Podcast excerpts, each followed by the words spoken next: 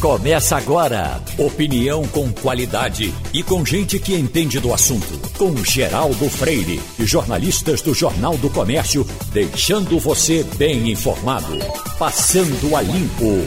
Passando a Limpo começa no presencial aqui, para nossa alegria.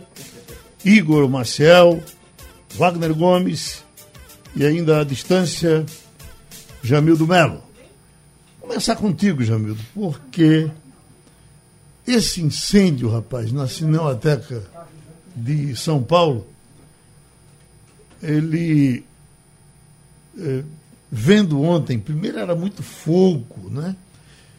Mas era como se estivesse assando a, a, a, o coração da gente, Igor Marcel, por uhum. conta das memórias, das coisas aparentemente tão bem guardadinhas ali, e de repente eu estou vendo aí uma informação de que o Ministério Público Federal vinha avisando ao governo a possibilidade de acontecer aquele incêndio. Especificamente Aconteceu, o incêndio. falam de disso. toneladas. É. Quem se lembra do Canal 100 sabe o serviço que, que, que aquelas imagens prestavam, porque imagens que você pensava nunca mais ver na vida, de repente você via do Canal 100. Como o Igor é o mais novo aqui, eu não sei se ele chegou a acompanhar o Canal 100.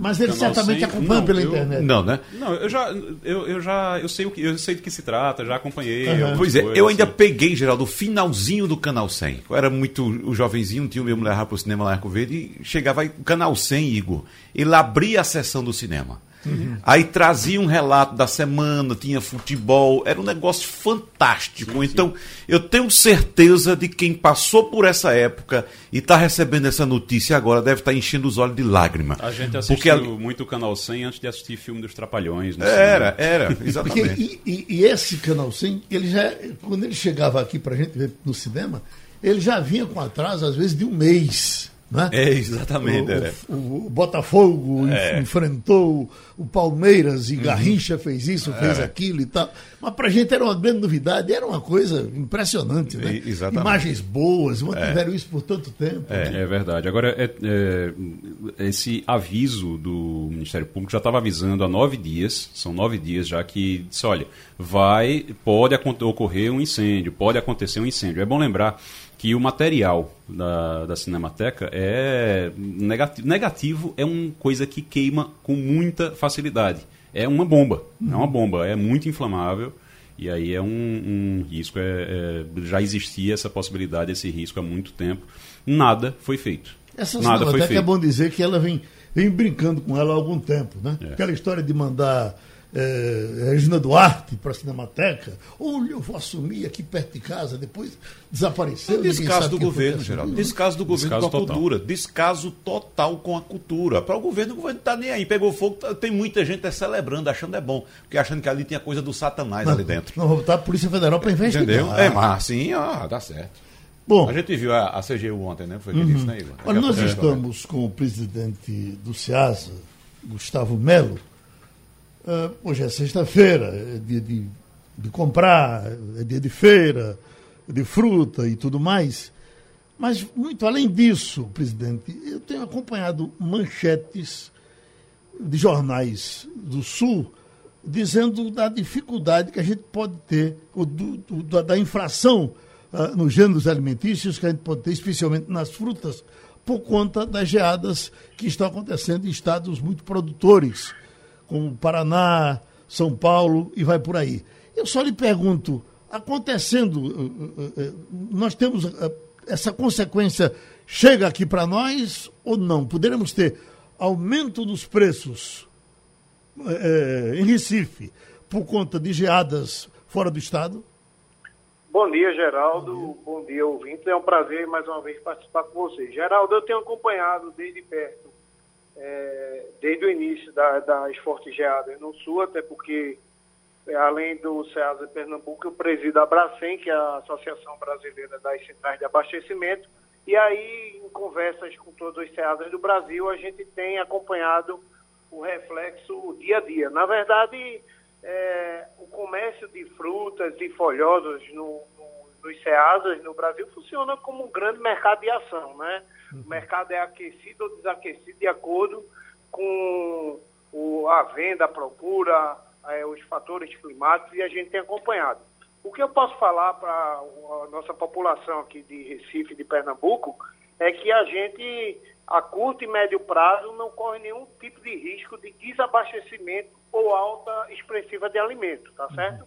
É, no sul do país, eles estão tendo problemas, sim, com folhosas, principalmente, é, com alface, a parte mais verde é, das hortaliças, né? É, aqui a gente não corre esse risco porque nós produzimos nossas próprias folhas na região do Agreste, Pernambuco, para você ter ideia do que a gente consome aqui, a gente produz 90%, ou seja, a gente não é impactado. Uhum. Tem alguns produtos que vêm com destaque dessa região que a gente consome aqui, que é a batatinha, a tomate e a cebola, certo? Uhum. É, principalmente a batata e o tomate, mas também a gente não terá um acréscimo significativo. Para você ter ideia, o preço hoje da, do quilo da batata em Pernambuco está R$ 2,40, hoje aqui no Ceasa. O preço histórico dessa batata é R$ 3,47. Ou seja, se aumentar, a gente vai ter uma rearrumação no mercado. Não vai impactar num aumento expressivo, certamente. E a mesma coisa é o tomate. O tomate está num preço médio aí de R$ 2,80. Quando o preço histórico é R$ 2,50, se aumentar, aumenta muito pouco. Uhum. E eu não vejo aqui em Pernambuco e no Nordeste um problema de alta de alimentos, é, sobretudo de frutas e hortícolas, a, a, a curto e médio prazo, não. O presidente, eu estou me lembrando de uma manchete antiga, acho que o senhor nem era nascido ainda, e eu li uma manchete. A maçã que nós consumimos aqui no Recife, ela é da, de, de uma safra quatro anos passados na, na Argentina. Maçã especificamente. É, nós temos maçã aqui produzida aqui perto? Não, não. Maçã, aí eu falei das hortaliças, vamos uhum. falar das frutas. É, a gente tem duas frutas que podem ser impactadas com, com, com o fator climático no sul, que é a laranja, é, uhum. que vem, grande parte dela vem de São Paulo, e a maçã, que vem toda de fora. A maçã vem do, de Santa Catarina, São Paulo e Rio Grande do Sul. A maçã hoje já está um preço alto, né? a maçã tem um preço de 5 reais mas a gente também não tem um consumo exclusivo aqui de maçã uhum. é, em Pernambuco. A gente, é, os estoques estão bem abastecidos e, inclusive, para a maçã também, que a gente não produz, a médio prazo a gente não vai ter um aumento significativo, não. O, o presidente tem a laranja, que é tão fácil se ver laranja aí em toda esquina, às vezes é um saco de estopa cheio de laranja por 10 ou 20 reais, a gente encontra hoje aqui em qualquer esquina que a gente vai. De onde é que está vindo essa laranja? A laranja que a gente recebe da Bahia, né, Sergipe e de São Paulo. São uhum. esses três estados que abastecem o Ceasa de Pernambuco de laranja. A laranja também está num preço bom, um, um quilo da laranja está 1,50, o histórico dela é 1,65, a gente está até num preço abaixo do histórico. E se tiver um aumento, vai ser, repito, igual a as hortaliças uma reorganização no mercado, nada que vinha impactar o bolso da população. A nossa manga vem de Petrolina, é, presidente? Vem daquela área lá do, do, do São Francisco. Certo. Escute, com relação ao disciplinamento da máscara, do álcool, eh, eh, nós inclusive anunciamos aqui a providências que a César tem procurado tomar. Eu lhe pergunto, pessoal, já se acostumou com a máscara ou o tempo vai passando, o pessoal vai ficando nervoso e tira? Muita gente usa máscara, feito eu, mas muita gente ainda continua indisciplinado, Geraldo. É preciso, é preciso praticamente uma escota 24 horas atrás de cada cidadão para usar máscara. Não é fácil, não é só aqui no Cerrado. É, o pessoal está ficando, está relaxando. Eu acho que os números estão melhorando em Pernambuco, graças a Deus, mas é preciso redobrar a atenção o uso de máscara, a consciência, lavar as mãos, todo mundo se vacinar, que é importante se vacinar. O governo do estado tem ofertado as vacinas, a prefeitura do Recife muito organizada na vacinação. É importante a conscientização, um trabalho diário, que por mais que a gente passe mais de um ano fazendo isso, a gente tem que continuar, porque são vidas que estão sendo salvas. Pronto, foi o presidente do SEASA, Gustavo Melo, que falou com a gente. Bom, minha gente, uh, um dos momentos mais absurdos de, de, da televisão brasileira, vimos ontem com o presidente Bolsonaro dando um. Primeiro, não é uma coletiva, é um, um, quase nada, né? Aquela coisa que você chega, conversa com ninguém, ninguém pode perguntar, você é. diz o que você quer, não, não, não escuta o que não quer porque ninguém pode falar. E depois, puxa vida, mas para não dizer nada, porque esse, se é um evento transparente que nós vimos o tempo todo, que nós cobrimos a eleição, e vocês sabem que nós cobrimos bem. Eu, por exemplo, nessa eleição que ele disse que foi fraudada, quando eu fui saindo daqui, eu fui para Brasília, quando eu fui saindo daqui, me parece que numa sexta-feira, recebi um telefonema de Aécio Neves. E tinha passado por aqui, fez uma boa relação com a gente.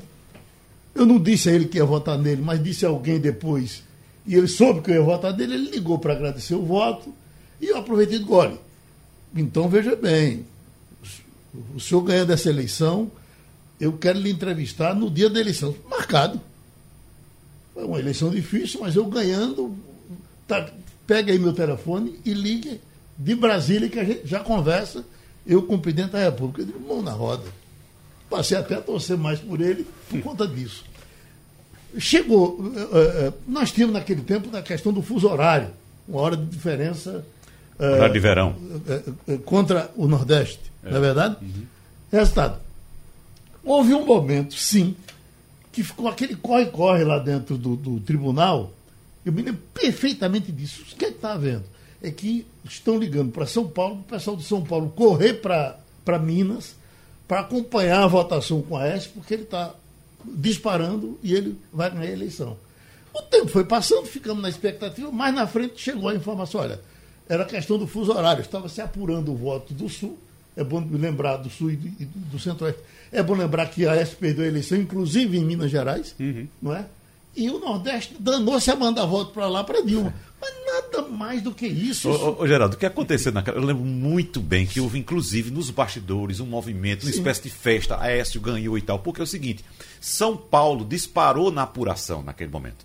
E Geraldo Alckmin fez uma campanha brilhante para Aécio Neves naquele uhum. ano e deu 65% dos votos de São Paulo para Aécio Neves. É. Então Aécio, quando viu disparando em São Paulo com 65%, e claro, a apuração é, parcial apontava ele com uma liderança muito folgada, ele pensou o seguinte: estou ganhando em São Paulo, não abriu Minas, vou ganhar em Minas. Vou ganhar em Minas. E tá ganhando a eleição. Imaginou que no Nordeste, por mais que perdesse, perdesse mas não ia perder por tanto. Tanto, exatamente. E aí Correu achava que a resultado. Depois chegaram as urnas de Minas e do Nordeste. Para a tristeza dele, a decepção maior dele, que ele já sabia, como o Igor disse, que ele perdia no Nordeste, mas não sabia que ele perdia de tanto, uhum. ele perdeu em Minas Gerais. Pois na é. terra dele. Pronto, então quando chegaram essas urnas, isso, Geraldo, você, Ciro, que está aqui, Igor também lembra muito bem quando a gente fazia apuração no papel, na célula do papel, sim. essa que é tão Nossa, falada sim. hoje. Aqui, aqui era o seguinte, é por exemplo, a eleição aqui, atenção minha gente, a eleição de Marcos Freire e Roberto Magalhães, é. que havia Lá veio o voto do sertão. Pronto, e o voto do sertão é vinha contra o Marco Freire, terminava perdendo é, Exatamente. Exato. E chegava depois, porque era mais distante e tudo. Nesse caso de 2014 foi por causa do, do, do, do fuso horário, não, mas por causa, por causa do horário de verão mas tinha uma hora de diferença. Veja, o, o que a gente viu ontem, Geraldo, foi um episódio. Eu venho chamando essa história do voto impresso auditável e venho sendo muito criticado, é, inclusive é, por pessoas muito inteligentes mas que assim embarcaram nessa história do voto impresso auditável e, e vem me criticando porque eu venho chamando isso faz tempo de patetice. Eu acho que o melhor adjetivo para essa história da, do voto impresso auditável é patetice. Eu acho que você está sendo muito então, soft ainda, muito suave. Não, você eu, podia utilizar um adjetivo. Se fosse não, eu utilizar um adjetivo mais pesado. Mas para não, não, não pesar muito, é patetice. Mas é patetice como foi o episódio de ontem, foi um episódio patético o episódio do presidente da República ontem, com aquela estrutura, um, um telões atrás, mostrando videozinho de WhatsApp, porque aquilo é vídeo de WhatsApp. E outra coisa, tem uma coisa que precisa, que, é, precisa ser observada também, que aconteceu ontem, que foi o seguinte: o TSE montou uma força-tarefa ontem, e enquanto o presidente estava falando, o TSE ia divulgando as respostas. Então, os contra-argumentos. Então, quando o Bolsonaro dizia, olha, em tal lugar aconteceu isso, isso, isso, olha o vídeo aqui. Aí, vídeo de, aí mostrava vídeo de WhatsApp, de seguidor que manda para ele.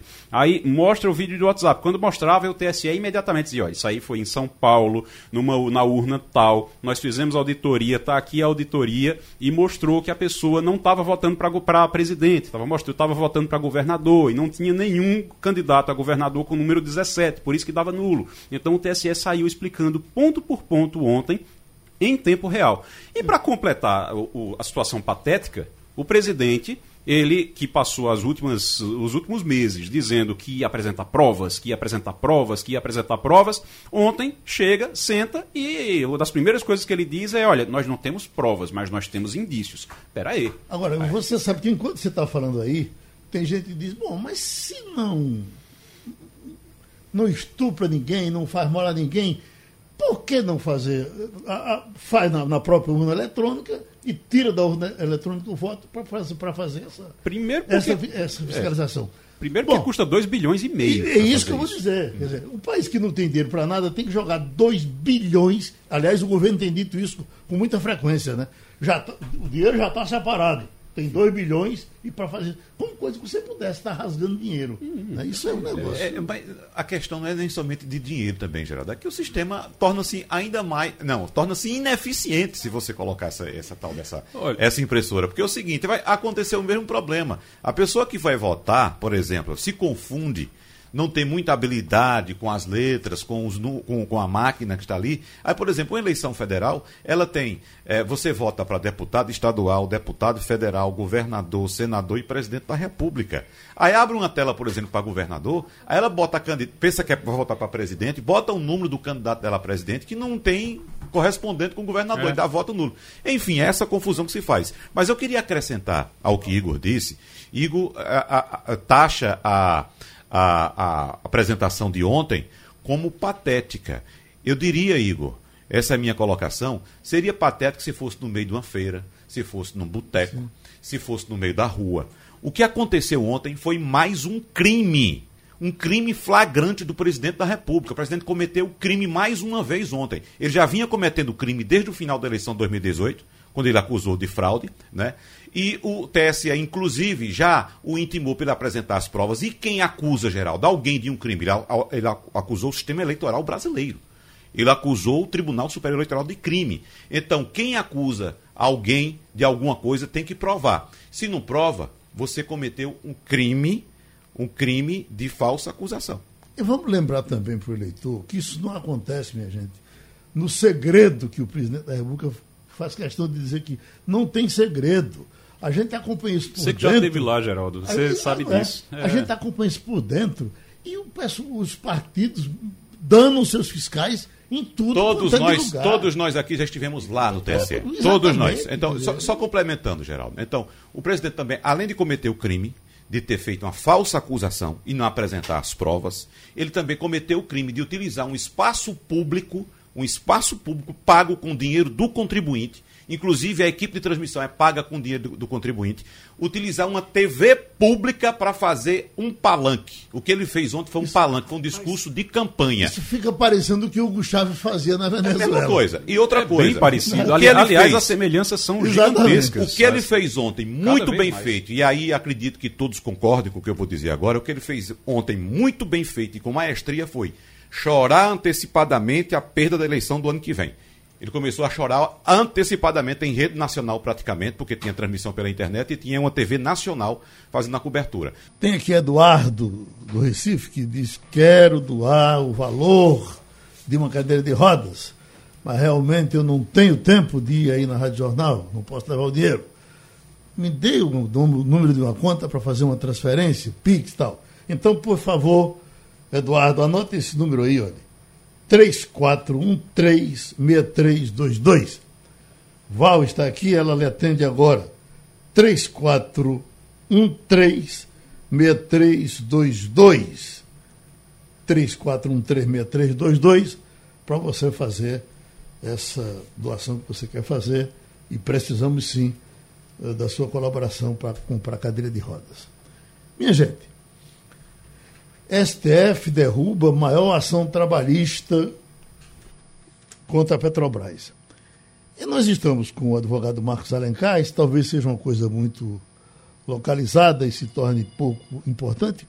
Não é, porque está havendo reação dos que perderam, mas se trata de uma ação trabalhista que chegou ao Supremo, o cara foi ganhando, ganhando, chegou ao Supremo, e é, é, envolvendo 15 bilhões de reais. Então, para 15 bilhões de reais, estamos à mercê desse dinheiro, precisamos conversar com quem entende dessas histórias. Já teve alguma ação trabalhista no Brasil que envolvesse tanto dinheiro, doutor Marcos? Bom dia a todos. É, Geraldo, essa, pelo visto, é a maior de todas, né? Inclusive, ela é tão para valer que o provisionamento, né? O provisionamento é aquela reserva de dinheiro que todas as empresas devem fazer, principalmente as de capital aberto, como é o caso da Petrobras era de 30 bilhões de reais. A Petrobras provisionou esse dinheiro. Porém, essa decisão, que é uma disputa desde 2007 entre a Federação é, Única dos Petroleiros e a Petrobras, ela começou em 2007 e chegou ao STF em junho de 2018. No recesso agora teve essa decisão, que você muito bem comentou aí, é uma decisão monocrática do ministro da primeira turma, Alexandre de Moraes. É foi uma decisão em 60 páginas. E o que é que se discute para dar esse valor tão elevado? Né? A gente fica com essa grande dúvida. Olha, é uma sigla que se chama RMNR, quer dizer, remuneração mínima de nível regime. Uhum. Isso aí é um, uma coisa que é tratada no acordo coletivo da Petrobras e que visa garantir que as pessoas do mesmo nível de carreira e do mesmo regime de serviço recebam salários equiparados, sim, é, similares.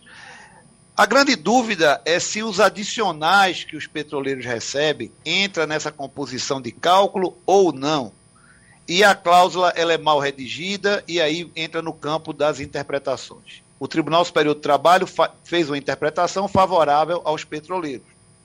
Por isso que deu essa conta toda. A ação estava avaliado em 17 bi, apesar da Petrobras ter provisionado 30. Mas o ministro Alexandre de Moraes entendeu que não é assim, que a interpretação ela é a mais, é, vamos dizer assim, contrária possível, é só o salário base que deve ser considerado, e que o direito coletivo vale mais do que o direito é, legislado, porque muitos estão falando em incorporação, ou seja, não é um tema fácil de ser entendido para o leigo no direito, mas o que eu pude trazer aqui com menos juridiquês possível é isso. Dessa decisão do ministro Alexandre de Moraes caberá recurso é por parte é, da outra parte, né, da, da dos petroleiros. Da ah, então sinto. Então não, não é uma coisa pronta e acabada. A questão continua, não é? Porque eu estava aqui pensando, poxa vida, isso passou por diversas decisões coletivas até chegar ao Supremo. Ela não foi direto para o Supremo, na é verdade? Passou pelo TST? Sim, uhum. ela é uma Aí, quando chega lá um camarada sozinho e diz, não, você não tem direito a, a nada e, e, e para. Mas ela vai então para o pleno. É, porque é o seguinte, o, o para que o Supremo conheça algum processo dessa magnitude, né, ele tem a relevância econômica que muitas pessoas estão criticando é, nos sites especializados. Ah, o, o, ministro só se pronunciou porque por causa da, da, relevância econômica. Sim, o Supremo tem que se pronunciar quando há relevância econômica. É, 17 bilhões não é um trocado. E o segundo ponto é que existe questão constitucional envolvida porque é aquela história do direito coletivo né, do direito negociado acima do direito legislado. Agora, toda decisão monocrática, como é o caso, cabe um recurso para o pleno. E aí a outra parte já se manifestou que vai promover o recurso. Agora, tem um detalhe aí nessas entrelinhas, é, Geraldo. Uhum.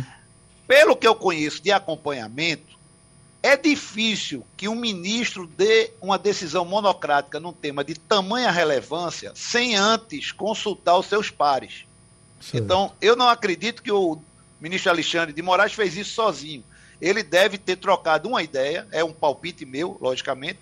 Eu não tenho nenhuma informação privilegiada, é só achismo, com os pares né, de plenário dele, da primeira turma, por exemplo, e viu que a maioria entende por esse caminho, sem contar a pressão econômica, né? Porque na hora que a Petrobras toma uma condenação dessa, realmente é um impacto muito grande na companhia. Aproveitando Mas é senhor, isso, vamos esperar as cenas dos próximos capítulos. Aproveitando que o senhor está com a gente, o senhor sempre é, questionava que nós não devíamos ficar sem Ministério do Trabalho, até porque nós estávamos numa crise de emprego do tamanho do mundo e que era necessário que esse assunto fosse é, entregue a alguém para matar no peito.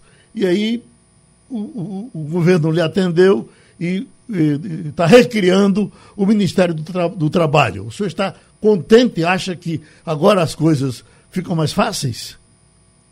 Veja, Geraldo, eu estou meio contente. Né? Nós falamos aqui, eu e você, no dia que o Ministério do Trabalho foi fechado. Por que, é que eu estou meio contente? Porque eu acho que tudo na vida tem que, temos que ver a motivação a motivação do ministério, da criação, da recriação do Ministério do Trabalho não foi o problema trabalhista que nós estamos vivendo no país. E sim ter que acomodar né, o, o ministro, é, numa, é, o, é, o, o, ministro numa pasta né, uhum. importante. Uhum. Então o que houve foi uma. faltou cadeira, vamos dizer assim.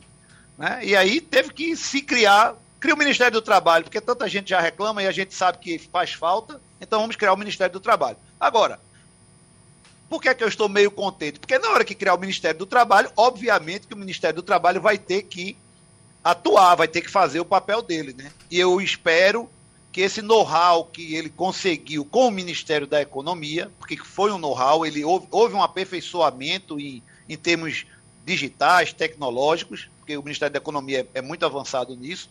Eu acredito que a gente aí vai ter um ministério mais atuante. Mas reitero aquilo que a gente sempre falou aqui: é preciso muita pesquisa, muita estatística, muita avaliação de carências. Né? Nós fizemos um debate aqui muito produtivo na sexta-feira passada. É, tem que analisar quais são as carências das cinco regiões do país e o Ministério tem que desenvolver atividades, né, políticas públicas que estimulem as pessoas a estudarem para que se tenha é, traba trabalhabilidade para esse novo momento que nós estamos vivendo aí, que é altamente disruptivo. Né? O que você está estudando eu, hoje para ser, pode eu, ser que no futuro eu, breve não aconteça. Eu li uma declaração, doutor Marcos, atribuída ao ministro Paulo Guedes, porque esse quinhão aí veio do ministério dele, que eu, mas não é possível que seja verdade. Que ele, ele dizendo o seguinte: olha, não tem problema não, porque isso é feito só para dar uma, uma, uma vaga a Lorenzoni mas Lorenzoni vai ser candidato a governador do Rio Grande do Sul. E aí, quando ele for para a candidatura dele, a gente acaba isso e, e, e volta a ser Daqui como Daqui a oito meses. Eu vi essa declaração. Brincadeira eu fiquei, pesada. Eu fiquei pasmo. Mas... É, é disso que você quer falar? É, é, é doutor Marcos, muito bom dia. É, exatamente, eu até escrevi isso na coluna na, na, uhum. cena política, acho que ontem eu falei sobre isso, dizendo, olha, é algo que realmente preocupa, porque tanto Ciro, o Ciro Nogueira, está é, tá nessa situação também, ele pode ser candidato ao governo do Piauí, e então ele estaria entrando ali realmente só os ministérios, é, essa reforma ministerial foi feita para agradar ministro. Foi feito para agradar o, o, o ministro, para satisfazer ali o, o Ciro Nogueira e para satisfazer também o Onyx Lorenzoni. Onyx vai ser candidato ao governo do Rio Grande do Sul, pode ser candidato ao governo do Rio Grande do Sul, então, ou a senador, e então ele vai sair daqui a pouco. Aí a minha pergunta para o doutor Marcos é exatamente essa. Se ele acha que. O senhor acha, acredita que continua o ministério depois que o, o Onyx sair? Ou mais ainda, mesmo que continue até o final do governo, mas num novo governo Bolsonaro, ou num governo Lula, ou num governo Ciro, ou seja quem for, se eu acha que o Ministério do Trabalho volta depois, ele vai ter realmente sustentação ou não? Veja, eu acredito que sim, né? E, e, quando dizem que ele foi extinto, eu digo que ele nunca foi extinto, porque é impossível que você anule a pasta trabalho ela estava embutida dentro da. Ela estava numa, numa caixinha dentro do Ministério da Economia. Né? O que ele está fazendo agora é, é, desmembrando né? o, que, o, que, o que incluiu. Eu acredito que vai haver uma pressão muito forte. Não, acredito que o governo vai ter essa, esse ministério sob medida para o Onyx é dizer, ó, ele agora vai ser candidato e extingue o ministério. Eu acho que isso aí vai ter um desgaste político muito grande, entendeu? Porque nós estamos com 15 milhões de desempregados né? e sem contar os que não têm mais nenhuma esperança. Então, o Ministério do Trabalho, é, essa envergadura desse, desse, desse nome é necessário, porque traz toda uma estrutura. Então, eu acredito que vai ficar demonstrada a necessidade dele e que o governo não vai ter peito para cancelá-lo novamente. É um palpite, né? Porque uma coisa é na, no começo do governo, como aconteceu, que ele não vinha com tanto desgaste político como está agora. Mas a minha previsão é essa. Pronto, a gente agradece a participação do Tudor Marcos Alencar. Seguimos com o Passando a Limpo e estamos com o presidente de SUAP, Roberto Guzmão. E, presidente, por coincidência, conversamos recentemente e falamos da Transnordestina e o senhor estava cheio de esperanças com relação a ela. Aí, de repente, vem essa informação dada assim, como que não houvesse nenhum problema. O ministro passou, então, não tem mais Pernambuco na história, não. Fica para o PECEM, fica para o Ceará e não passa mais para o SUAP. Eu estou dizendo aqui uh, uh, aos meus amigos que acho que isso é aquele tipo, novamente, do bode na sala. O ministro deve até ter combinado com o presidente, disse, eu vou dizer isso lá em Pernambuco, e depois o pessoal vem aqui, faz uma pressãozinha e disse, não, vai sim, Pernambuco vai ter a Transnordestina passando por Suape. O senhor acha que vai ser assim também? Ou quem está vivendo aí por dentro uh, uh, acha que vai ser difícil? Eu já ouvi essa entrevista do, do ministro do ex-presidente de Swap, agora do líder do governo no Senado, Fernando Bezerra Coelho, é meio, é meio entristecedora. Ele está dizendo que a culpa é de vocês. Bom dia, Geraldo. Bom dia a todos os ouvintes da Rádio Jornal. Eu continuo, Geraldo, com muita esperança, porque muita água vai rolar debaixo dessa ponte ainda. Como eu disse na entrevista passada, no Passando a Limpa aqui para todos nós, é, essa, o que está em jogo é que o, o dono da malha ferroviária da Transnordestina é o mesmo dono do terminal de minério do Porto de Pecém. Não tem discussão do ponto de vista econômico sobre a viabilidade de Pernambuco. E nem isso que está em discussão, e nem isso que o governador Paulo Câmara e o próprio secretário Geraldo Júlio estão tendo essas discussões com o próprio é, Ministério da Infraestrutura. O que existe é um projeto regional, uma concessão feita em 1997, é, que vem se arrastando há mais de 26 anos, 24 anos, né, completados agora 21 anos. Daqui a seis anos ele devia estar entregando a concessão, que é a malha da TLSA, a malha da Transnordestina. As vantagens econômicas de Pernambuco, a gente já consegue de forma bastante clara passar para todos os técnicos e responsáveis. A gente é 180, 92 quilômetros mais curto do que é, a questão de PECEM, a partir de Salgueiro, isso diminui quase 1,4 bilhões de reais a menos de investimento, fora o carbono, que hoje é uma coisa extremamente importante do ponto de vista ambiental. Nós estamos frete de retorno, como a gente conversou na outra, é, na outra entrevista, que é inegável é, a viabilidade. E o que é mais importante, a principal carga que estabelecida, que é o minério de ferro, é, ele não quer ir para a PECEM, ele quer ir para SWAP, para não ficar exatamente, além de ser mais barato, para não ficar na mão de uma única pessoa, onde carrega seu minério e onde vai ser embarcado, que é o terminal privado. SOAP tem um terminal privado já estabelecido desde 2010 aqui, que é a Ilha de Cocaia, que foi solicitado, está dentro do plano diretor desde 2010, que foi solicitado ao Ministério da Infraestrutura a retirada da poligonal do chamado porto organizado, e aí cria uma condição espetacular para qualquer investimento que seja feito. Então, portanto, a, as palavras do ministro, que nós respeitamos muito, ministro Tarcísio, é, ainda vai rolar muita, muita água debaixo da ponte e Pernambuco está unido nessa luta. Doutor Roberto, a gente sabe que existe esse gargalo aí para se chegar até o Porto de Suape, que é a questão da infraestrutura ferroviária, nesse caso que estamos falando, e também, evidentemente, rodoviária. Mas eu queria saber qual é o prejuízo para o porto de Suape caso, de fato, avance e vá adiante essa ideia do governo federal de não concluir a ferrovia nordestina nesse ramal até, até Suape. A gente sabe que há uma capacidade maior de escoamento por parte de Suape, mas, como eu disse, há esse gargalo, então, portanto, o que representa em termos de prejuízo para Suape caso essa ideia do governo federal vá adiante?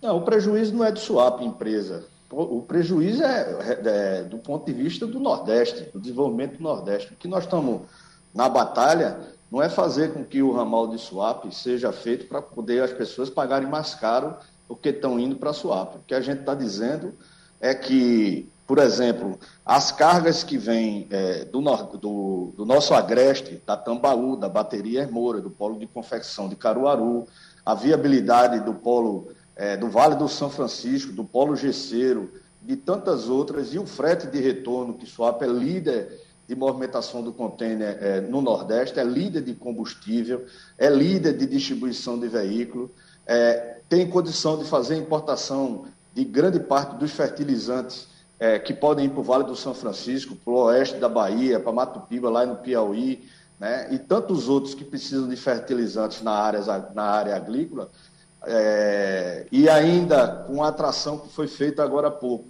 de uma unidade de hidrogênio verde aqui dentro do estado, que vai ser o futuro, inclusive, da parte de fertilizante.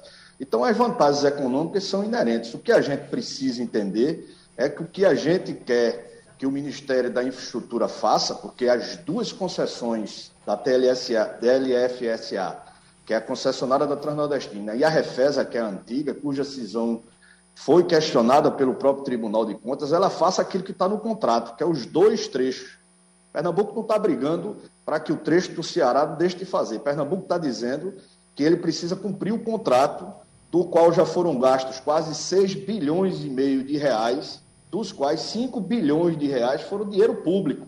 Então não é possível e não é, não é colocado na cabeça de ninguém que, em nome do interesse público, agora que o cara tem que botar o recurso final, ele diga, não, agora a minha parte eu só boto aqui para o SWAP porque me interessa só onde eu tenho o meu porto. Então, vai ser assim essa, essa, essa conversa. E uma coisa que é extremamente importante, que a gente fica tranquilo, e que isso foi colocado, inclusive, no artigo aí de, é, do próprio Jornal do Comércio, e que, é, e que, é a, que é o mote dessa questão da logística. A carga procura o caminho.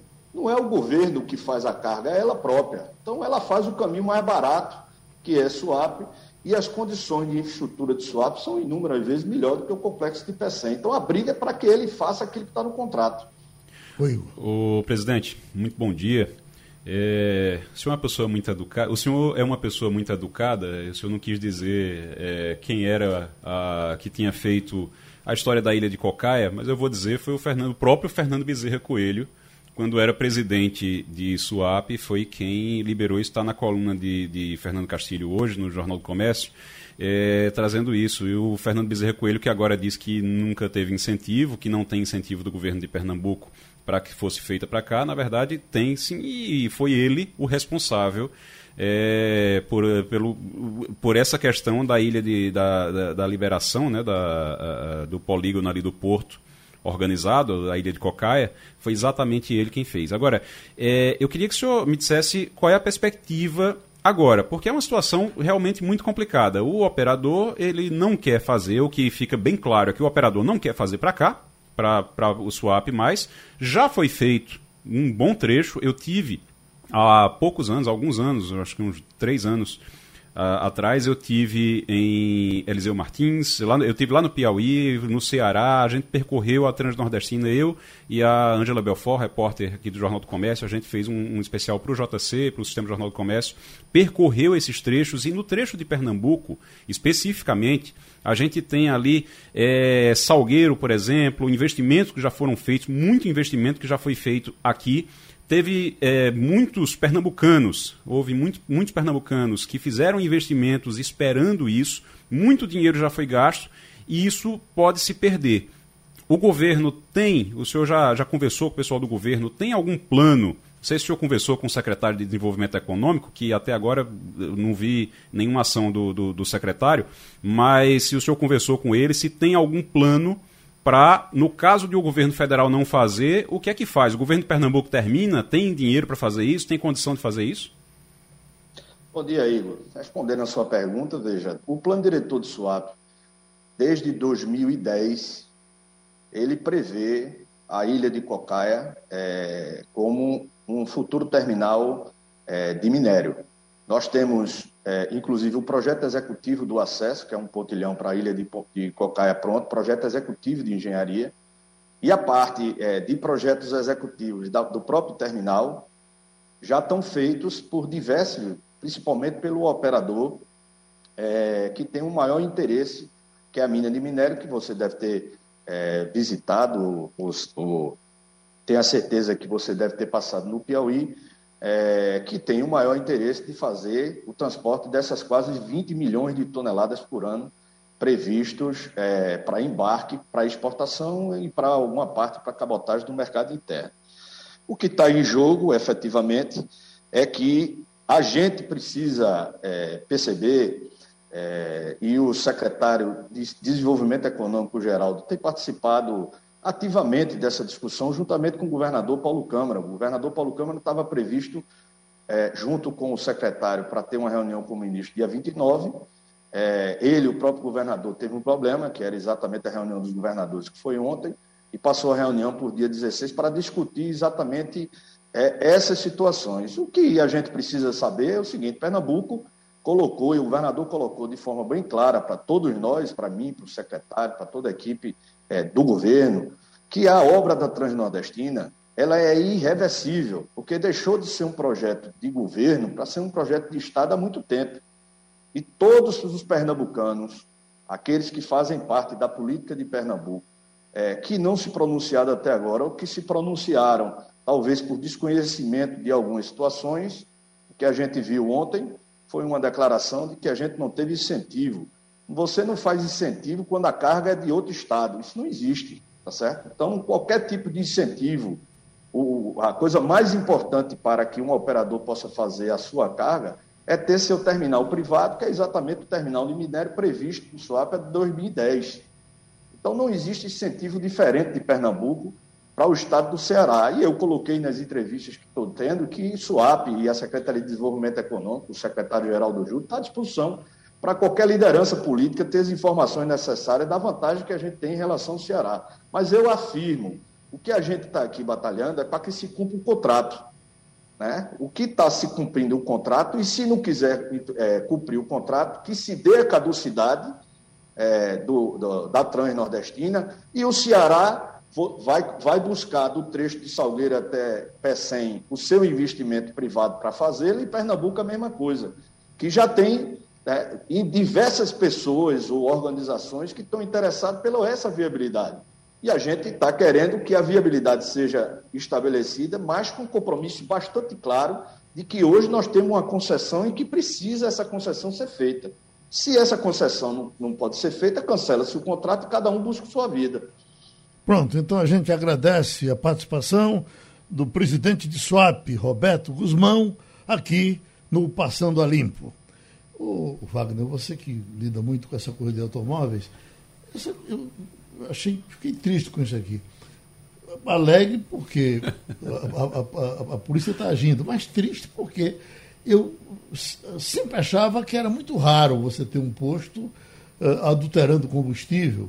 E não é, pelo que eu 67 postos foram reprovados no Agreste numa fiscalização que foi feita pelo, pelo Instituto de Pesos e Medidas. Só no Agreste. 67 postos, é muita coisa. Né? Pesos e medidas, é, nesse caso aí, foi em relação à quantidade de combustível. Tem um monte de que é coisa é vendida, errada. Se é qualidade do é. combustível, é. tem que saber o que foi. Qualidade, quantidade. É, é quantidade, o, o, Areia dentro, diabo quase. É, tem que, tem que observar Água. direitinho. Uhum. É. É, de fato, é preciso fiscalizar. E eu digo uma coisa, Geraldo: a gente teve uma época de mais fiscalização. É, né? exatamente. Teve é. muito mais. Inclusive, a gente sabia que, por exemplo, o pessoal procurava, não, vou procurar aquele posto bonitão, que aquele ali não adultera, não, aquele dali, né? Mas, e, e, o feioso pagava a conta, porque o feioso era o mais fiscalizado. Uhum. Né? Quando viu um posto assim mal, mal assombrado, como o pessoal chama, a fiscalização batia lá para saber por que estava vendendo mais barato porque tinha muito carro lá comprando, gasolina, né? E era o mais fiscalizado. Mas você disse bem, há um completo desprezo dessas fiscalizações. Eu chego é. me espanto que de, de repente apareça. Talvez isso. aí esteja um, uma demanda represada. Uhum. Né? Passaram Por... muito tempo sem fazer. Sem fazer. E é. agora. Cara, estamos soltos. Aí né? ficou o negócio relaxado, aí de fato aparecem as inconformidades, né? Mas aí é preciso saber se de fato a inconformidade era na quantidade de combustível, se é na qualidade do combustível. Enfim. Uhum. Agora eu vou dizer uma coisa, com o preço que a gente está pagando de, de combustível, com o preço que está se pagando, você Exatamente. ainda vê esse tipo de, de, de, notícia é triste e é revoltante e é bom que tenha mais fiscalização realmente para ver se acaba com isso, porque não dá para pagar o preço que a gente está pagando uhum. atualmente uhum. e ainda ficar à mercê dessa, desse tipo de fraude. Bom, já estamos com a nossa uhum. correspondente em Washington, Fabiola Góes. Fabiola, uh, as Olimpíadas estão aí Aqui no Brasil, o pessoal está até dormindo pouco, acompanhando, está é, uma vibração importante aqui. Nos Estados Unidos também é acompanhada com a mesma atenção? Bom dia, Geraldo, bom dia a todos. Sim, aqui nos Estados Unidos se acompanha com bastante atenção. Mas essa vibração aí que a gente tem no Brasil não é vista da mesma forma aqui, né? Uhum. A gente tem aqui acompanhado os noticiários, é, passa o tempo inteiro os resultados dos americanos, né? Que está entre os três primeiros lugares aí no ranking e tem muito destaque para a decisão da Simone Biles, né? Da atleta da que de, de, resolveu não participar, né? Das últimas provas e da ginástica artística. Então, ela está aí no noticiário, muitas questões sendo levantadas, né? tem subprocurador do Texas reclamando da decisão dela, de que ela seria uma vergonha nacional. É uma pressão muito grande que os Estados Unidos colocam em cima dos atletas olímpicos e a gente tem visto isso. Assim. Agora, o debate da semana ficou em torno da Simone Biles, mas os americanos ficam muito atentos, eles vibram muito. Né? Ontem o Brasil ganhou dos Estados Unidos então, assim, é, o brasileiro também é visto. Sempre que a gente fala aqui que é do Brasil, os americanos geralmente abrem um sorriso, né? Porque sabem que o Brasil é um, um grande competidor olímpico, né? Que rivaliza em alguns esportes com os Estados Unidos. Então, tem uma vibração, sim. Não é igual a nossa, mas tem. Agora, você sabe, eh, eh, uma coisa que eu acho interessante é, é o linguajar desse pessoal que participa das Olimpíadas para o nosso linguajar do pessoal do futebol. A diferença que há dos depoimentos, né? Da, da, da, arrumação do assunto. A, a, Simone Biles, cada palavra dela é um tiro, né? Ela diz, olha, eu não sou só isso não, eu também sou gente. Eu preciso seguir em frente. A nossa, a, a de ontem, que ganhou medalha de prata, né? A Rebeca. Ela diz, olha, se, o, o fato de eu chegar aqui já é uma lição da minha vida que as pessoas precisam ter. Uma coisa, se você vai no futebol, dificilmente você pega declarações tão bem acabadas quando a gente tem. É, isso vem muito da formação do atleta, né, Geraldo? Sim. Geralmente esses atletas, eles, eles, eles aprendem, eles treinam essas modalidades nas escolas. Sim. O futebol é diferente, o menino bota a bola debaixo do braço e vai pro quintal de o casa. O futebol, ele mata a aula para é, poder ir. Exato, é, o, é, perfeito, é o contrário. Perfeito, é exatamente isso. O futebol, ele mata a aula para jogar então, bola. Esses esportes olímpicos geralmente nascem na escola, a gente aprende na escola. Então, são pessoas que têm a formação da escola e aqueles que se destacam, evidentemente, vão buscar atividade esportiva profissional. Como é o caso da menina Rebeca, que você citou aí, e tantos outros. Agora, tem alguma coisa por trás da decisão da, da Simone, é, é, Fabiola? Porque o que todo, todo, mundo fica procurando alguma coisa a mais. Afinal de contas, ela fez tudo para participar e quando chegou na hora, ela desistiu. Ah, eu, eu acho que, bom, o fato dela querer entrar para a história, ela tem direito, né? Ela deu uma de Getúlio Vargas, né? Saio desse negócio e fico na história. Mas foi só isso? Parece que foi, né? Tem algumas especulações, mas a gente acredita que foi isso mesmo, que é uma doença mental, né? Sim. E ela está verbalizando ali, tendo uma decisão muito corajosa e também de optar, né? Para algumas pessoas acham que ganhar um título olímpico é a coisa mais importante da vida. Para ela não, para ela ficou claro que o mais importante na vida dela é a saúde, que é o que a gente deveria, na verdade, priorizar, né? Sim. Agora tem uma pressão muito grande também dos patrocinadores, né? De técnicos, de outros atletas. Essas meninas que competem, elas passam a vida inteira assim numa dieta restrita, numa rotina extremamente focada para ter um resultado primoroso. E é uma cobrança muito grande. Ela disse que estava sentindo um peso nas costas, nos ombros, parecia que estava carregando o mundo nas costas. Né? Então, o peso devia ser muito grande para ela. Essas meninas não vivem direito à infância, não vivem direito à juventude, e chegam na idade adulta, quando cai a ficha, tem essa decisão. Né? E, assim, é, tem outros atletas também, tem uma atleta japonesa que que carregou né, a pira olímpica, que também anunciou isso. Então, esses Jogos Olímpicos de Tóquio estão se revelando uns jogos assim muito mais humanitário, mais humano mesmo, com um olhar, com foco no atleta, na saúde mental do atleta. Né? E isso daí pode abrir precedentes também para outros. E também pensar, né, avaliar, porque não é só a saúde física que eles devem levar em consideração no treinamento desse, desses atletas profissionais, mas também a saúde mental. Uhum.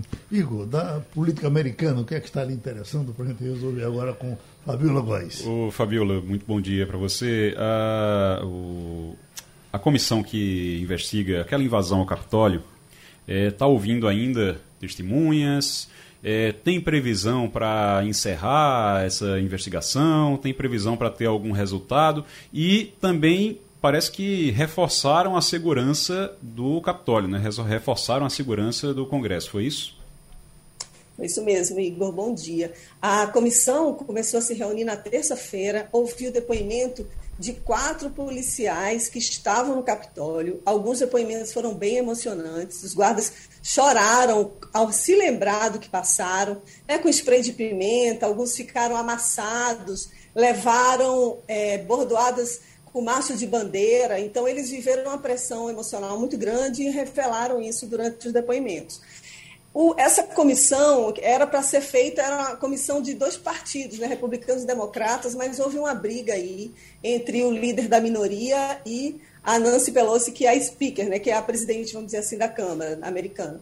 E ela acabou indicando dois republicanos que não estavam previstos na lista do líder de, é, republicano. Né? Então, são seis democratas, dois republicanos, todos indicados por ela, e eles agora, hoje, eles se reúnem para decidir os próximos passos, as intimações que serão feitas a partir de agora, porque tem, inclusive, parlamentares que estão na lista deles, que são parlamentares que apoiaram ali o Trump na época em que o Trump é, é, proferiu aquele discurso, né, incentivando aquela turba deles a ir até o Capitólio, que estava sendo, sendo colocado em jogo ali a eleição, então, é uma, é uma fase agora que eles entram na, nessa comissão já para chamar, já intimar parlamentares. Então, é, fica mais séria a coisa. Né? Os republicanos estão querendo descaracterizar, desmobilizar essa comissão, porque a Nancy Pelosi não aceitou as indicações que os republicanos fizeram, porque eram republicanos que incitaram a violência. Então, ela, para ela, na cabeça dela, não tinha o menor sentido ter ali parlamentar que incitou a violência e está investigando um crime que aconteceu no Capitólio. Né? Então, é esse momento decisivo assim, dessa semana e pode ser que fique feia a coisa para os republicanos. Né? Isso pode respingar, obviamente, no Trump. Não se fala em chamá-lo, em intimá-lo neste momento, mas isso pode ser que venha acontecendo no futuro. Existe, existe só para, existe a possibilidade, se fala nisso, a possibilidade de prender o ex-presidente? Olha, se fala sim, mas não por esse crime, né? Seriam crimes mais relacionados ao sistema financeiro, porque aqui é muito levado a sério isso, eles levam muito em consideração casos de corrupção, evasão de divisas, e o Trump responde a alguns processos no estado de Nova York. Então, a prisão que poderia recair sobre ele não seria por causa da incitação à violência no Capitólio, mas sim por causa de crimes relacionados ao sistema financeiro. Ô Fabiola, várias cidades aí dos Estados Unidos, inclusive Washington, onde você está, estão voltando a exigir o uso de máscara, né? A gente acompanhou com muita alegria, com muita festividade, inclusive aí nos Estados Unidos, aquele momento em que houve a, a digamos, a abolição do uso de máscara, ou pelo menos a, a obrigatoriedade do uso foi, foi abolida por algum momento, deixou, passou, passou a ser alguma coisa facultativa. Mas o que a gente está acompanhando agora, e você já trouxe isso em outras ocasiões aqui, é a luta do governo Biden para que o cidadão norte-americano procure a vacina. E agora surgiram outras soluções, Fabiola. Por exemplo, Nova York está pagando 100 dólares para quem tomar a vacina. Eu que ainda não tomei minha segunda dose, estou pensando em ir aí para pegar pelo menos essa boquinha, viu? Dá para pagar pelo menos o jantar em Nova York, não dá? Bom dia, Wagner. Pois é é, as pessoas que não se vacinaram ainda vai ter essa vantagem, né? Que é mais ou menos 517 reais aí, né, no Brasil. Então, é mais um incentivo para que as pessoas se vacinem. Nova York é um estado que tem visto um aumento enorme do número de casos, 154% nos últimos 14 dias. Então, o prefeito está de fato empenhado nisso. E ele também anunciou essa semana que todos os funcionários vão ter que se vacinar ou então serão testados uma vez na semana. No meio dessa confusão toda, o Biden também disse: opa, peraí, os nossos também, os funcionários federais, que os Estados Unidos são o maior empregador, são 4 milhões de funcionários públicos, né, juntando com terceirizados e colaboradores, então ele está exigindo que se vacine. Se não se vacinar, vai ter que ser testado duas vezes na semana, não vai poder fazer viagens aqui nos Estados Unidos, nem viagens internacionais a trabalho, vão ter que usar máscara e também vão ter que praticar distanciamento social. E o Biden também está querendo doar 100 dólares a partir de agora para quem não se vacinou ir até um posto e receber esse dinheiro e se vacinar em troca da vacina. É uma preocupação muito grande. Ontem, Washington anunciou, aqui a capital, anunciou que a partir de sábado agora vai ter que todo mundo voltar a usar máscara. Assim, eu já estava até desacostumada a usar máscara aqui, vou ter que voltar a essa rotina nos ambientes fechados. A prefeita anunciou por quê? porque está aumentando, aumentou em 100% o número de casos nos últimos 14 dias. Essa variante Delta já sabe-se que é uma variante que é muita, muito contagiosa, e aqui saiu uma nova pesquisa do CDC, que é o Centro de Controle de Doenças, como se fosse uma Anvisa, que ela é tão contagiosa quanto a catapora. Então, assim, ela se espalha muito rapidamente e a gente vê o aumento do número de mortes também, não só do número de casos ela não é tão grave quanto as outras variantes, né? não leva tanta morte como as outras, mas isso pode levar a pessoa que não está vacinada a morrer. 99% dos casos de mortes aqui já são de pessoas que não são vacinadas. Né? Então, eles estão numa corrida enorme, aqui está sobrando vacina e eles estão nesse desespero. Porque tem um movimento, agora isso sim, se explica, não é só por causa da pandemia não é só por causa do Trump, não. Já vem aqui nos Estados Unidos um movimento grande de antivacina. E eles estão falando muito, os, os, analistas estão falando muito sobre isso aqui. Então, tem realmente uma população, parte da população, que não quer mesmo se vacinar. Ah, com relação a Cuba, Fabiola, a situação voltou ao normal. O que eu soube recentemente é que houve uma doação importante da União Soviética de alimentos, de ajuda, etc. E, mas pararam, deixou a agenda eh, do mundo os acontecimentos cubanos. Os americanos ainda estão acompanhando a situação de Cuba? Estão acompanhando e virou um dos pontos assim de grande preocupação dos Estados Unidos. Eu passei ontem em frente à Casa Branca e vi várias pessoas protestando, vários cubanos protestando contra o governo de Cuba. Eles pedem que o Biden intervenha de uma maneira mais direta ainda, porque a gente sabe que tem uma, um embargo econômico da década de 60 até agora que perdura, né? mas ele abriu um pouco nesse período agora de pandemia, permitindo que alguns cubanos que vivem aqui nos Estados Unidos enviem remessas de dinheiro para lá. O turismo está parado na ilha, obviamente, não tem mais é, aqueles cargueiros, aqueles navios de turismo que param lá na ilha para poder fazer turismo. Tem uma série de medidas que foi imposta pelo governo americano para piorar ainda mais a situação. Né? Só que agora, no meio dessa pandemia, eles estão liberando insumos para a produção de vacina. E a Rússia, como você disse, está ajudando. China também envia, mas é um, a gente não está ouvindo falar no noticiário de grandes protestos. Uhum. Mas está sim em pauta, sempre tem aqui no noticiário alguma coisa relacionada a Cuba, e eu tenho visto muita gente aqui nas ruas de Washington com bandeiras de Cuba, os carros também, de pessoas protestando contra o governo cubano. Ô, eu tenho visto pouco a nossa vice-presidente americana. Ela eh, se elegeu, ficou parecendo que ela seria a presidente do resto do mundo, e o, o, o presidente Biden cuidaria dos Estados Unidos. Depois, a gente também entendia que seria uma coisa bem compartilhada, que pareciam muito unidos logo após a eleição. Eh, as coisas essa rotina mudou, ela está ativa, agradando. Como é que está a vice-presidente?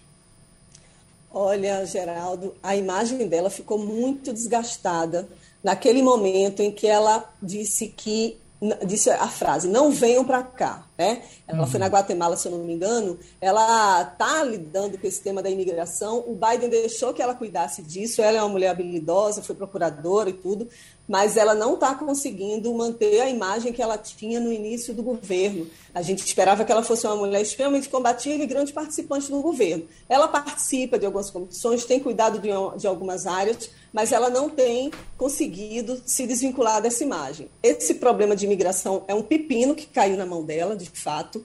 Não tem, a gente não consegue imaginar quando é que isso vai acabar, mas ela está assim, ela trabalha, está trabalhando, a gente vê, ela dá algumas entrevistas, mas esse tema de imigração realmente colou de uma maneira muito negativa nela. E, e em termos de avanço para a comunidade negra também, eu ouço alguns negros aqui americanos reclamando que não há nenhum movimento né, efetivo aqui em relação a combater a discriminação racial nos Estados Unidos. Então, são dois temas que estão colando na Kamala Harris, infelizmente. Igor? Eu queria ainda, Fabiola, sobre a Kamala Harris. É, quando o Biden venceu a eleição, até pela idade avançada dele, existia meio que um consenso de que ele não tentaria a reeleição. que ele iria ser candidato, que ele iria ser presidente, um mandato e depois a provável candidata uh, dele seria Kamala Harris. Com esses últimos acontecimentos, isso saiu da pauta? Olha, saiu da pauta, não ouço falar em sucessão aqui entre os democratas. A Câmara, se quiser suceder o Biden, ela vai ter que fazer muita articulação política, porque tem outros líderes democratas, sobretudo os, as, os nomes mais progressistas do partido, que vão lutar, obviamente, pela cadeira de, do Biden. Então, a Câmara, vai, tudo vai depender de como é que ela vai lidar a partir de agora. Está muito cedo, né, porque só são seis meses de governo, mas a, ela não é, pelo menos agora, sim, uma candidata à sucessão natural, porque ela vai ter que costurar muito bem essa indicação. Tem grandes nomes aqui, como eu tenho te falado, tem grandes nomes, inclusive, fazendo oposição entre os democratas ao governo Biden. Alguns atrapalham mais até do que republicanos, mas é um cenário que vai ser desenhado agora a partir dos meses e a Câmara ela vai precisar cuidar muito da imagem dela e dessa articulação política para poder suceder o Biden. Fábio Góes, ligue o ventilador que está fazendo calor por aí. Um abraço grandão para você. A gente se encontra depois. E terminou o Passando a Limpo. Você ouviu opinião com qualidade e com gente que entende do assunto. Passando a Limpo.